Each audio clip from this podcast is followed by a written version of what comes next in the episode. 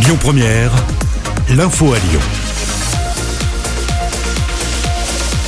C'est parti. Allez, c'est parti. La vaccination ouverte dès aujourd'hui aux plus de 55 ans. Oui, annonce d'Olivier Véran dans le JDD hier. Les personnes de plus de 55 ans sans comorbidité pourront donc se faire vacciner avec AstraZeneca et avec Johnson Johnson, dont les premiers flacons arrivent en France aujourd'hui. 4 millions de personnes sont concernées sur le territoire. Le ministre de la Santé a également annoncé l'augmentation de l'espacement entre les deux injections Pfizer et Moderna. Le rappel se fera désormais à 6 semaines d'écart. Les autotests en vente à partir d'aujourd'hui dans nos pharmacies. Ils seront vendus au prix de 6 euros. Leur prix devrait baisser d'ici quelques semaines.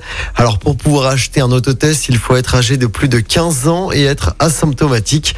En revanche, si vous ressentez des symptômes du Covid ou que vous êtes cas contact, rendez-vous dans un laboratoire pour réaliser un test PCR.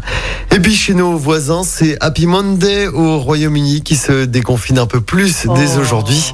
Les terrasses des bars, les coiffeurs, les commerces, les salles de gym rouvrent à partir d'aujourd'hui. Les mesures de confinement ont entraîné une nouvelle chute hein, de la fréquentation des trains en France. Oui, c'est la raison pour laquelle la SNCF réduit le nombre de TGV à partir d'aujourd'hui. La cadence passe à 4 TGV sur 10 en moyenne sur les axes sud-est, Atlantique et Est.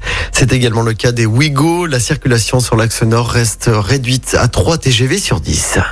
Près de 20 000 mégots de cigarettes ramassés ce week-end dans les rues de Lyon. Une opération organisée par l'association Hebdo Écolo. Une vingtaine hein, de bénévoles y ont participé. Et en football, hein, tout reste possible pour l'OL en championnat. Comme ses concurrents, les Gones ont gagné ce week-end une victoire 3-0 hier soir face à Angers au Groupama Stadium avec notamment un doublé du capitaine Memphis.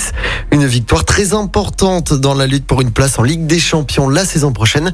On écoute tout de suite le coach lyonnais Rudy Garcia. On se devait euh, et de retrouver la victoire en championnat et, et de rester collé aux, aux trois de devant qui avaient gagné.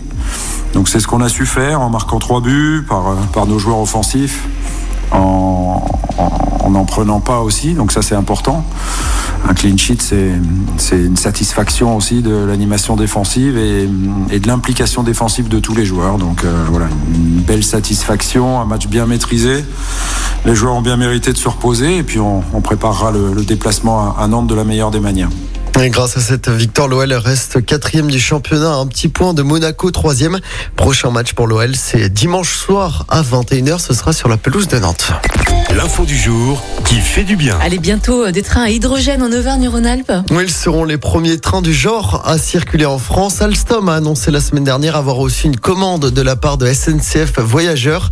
Elle porte donc sur l'achat de 12 trains bimode électriques hydrogène pour quatre régions, la nôtre donc, mais également Bourgogne, Franche-Comté, Grand Est et Occitanie. Ces trains seront euh, moins polluants puisqu'ils seront capables de rouler jusqu'à 600 km en mode hydrogène. Les premiers essais sont attendus à la fin de l'année 2023 pour une mise en service espérée en 2025.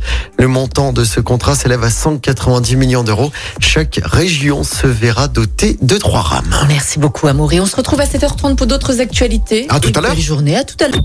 Écoutez votre radio Lyon Première en direct sur l'application Lyon Première, lyonpremière.fr et bien sûr à Lyon sur 90.2 FM et en DAB+.